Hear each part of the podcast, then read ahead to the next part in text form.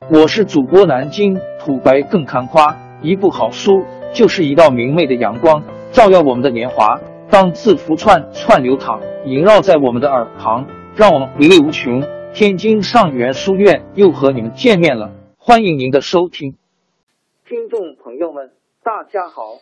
开讲前先打个小广告，作为主播，你们的关注和打赏是对我努力工作认可的结果。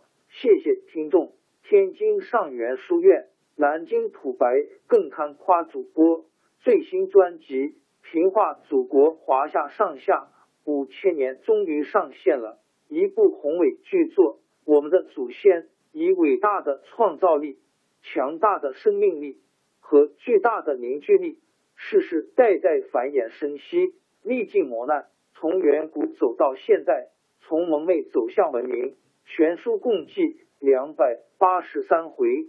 作为播客，我劳动我所得，付费的有声书来了，你愿意为此花钱花时间吗？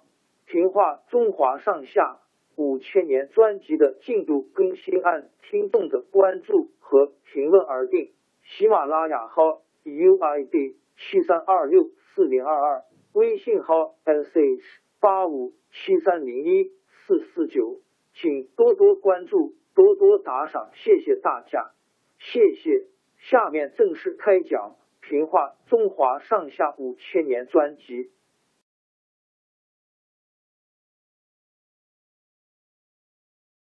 宋太祖即位后不出半年，就有两个节度使起兵反对宋朝，宋太祖亲自出征，费了很大劲儿才把他们平定。为了这件事。宋太祖心里总不大踏实。有一次，他单独找赵普谈话，问他说：“自从唐朝末年以来，换了五个朝代，没完没了的打仗，不知道死了多少老百姓，这到底是什么道理？”赵普说：“道理很简单，国家混乱，毛病就出在藩镇权力太大。如果把兵权集中到朝廷。”天下自然太平无事了。宋太祖连连点头，赞赏赵普说得好。后来赵普又对宋太祖说：“禁军大将石守信、王审期两人兵权太大，还是把他们调离禁军为好。”宋太祖说：“你放心，这两人是我的老朋友，不会反对我。”赵普说：“我并不担心他们叛变，但是据我看。”这两个人没有统帅的才能，管不住下面的将士。有朝一日，下面的人闹起事来，只怕他们也身不由主呀。宋太祖敲敲自己的额角说：“亏得你提醒一下。”过了几天，宋太祖在宫里举行宴会，请石守信、王审期等几位老将喝酒。酒过几巡，宋太祖命令在旁侍候的太监退出。他拿起一杯酒，先请大家干了杯，说：“我要不是有你们帮助，也不会有现在这个地位。但是你们哪儿知道，做皇帝也有很大难处，还不如做个节度使自在。不瞒各位说，这一年来我就没有一夜睡过安稳觉。”石守信等人听了十分惊奇，连忙问：“这是什么缘故？”宋太祖说。这还不明白？皇帝这个位子，谁不眼红呀？石守信等听出话音来了，大家着了慌，跪在地上说：“陛下为什么说这样的话？现在天下已经安定了，谁还敢对陛下三心二意？”宋太祖摇摇头说：“对你们几位，我还信不过，只怕你们的部下将士当中有人贪图富贵。”把黄袍披在你们身上，你们想不干能行吗？石守信等听到这里，感到大祸临头，连连磕头，含着眼泪说：“我们都是粗人，没想到这一点，请陛下指引一条出路。”宋太祖说：“我替你们着想，你们不如把兵权交出来，到地方上去做个闲官，买点田产房屋，给子孙留点家业。”快快活活度过晚年，我和你们结为亲家。彼此毫无猜疑，不是更好吗？石守信等齐声说：“陛下给我们想的太周到了。”酒席一散，大家各自回家。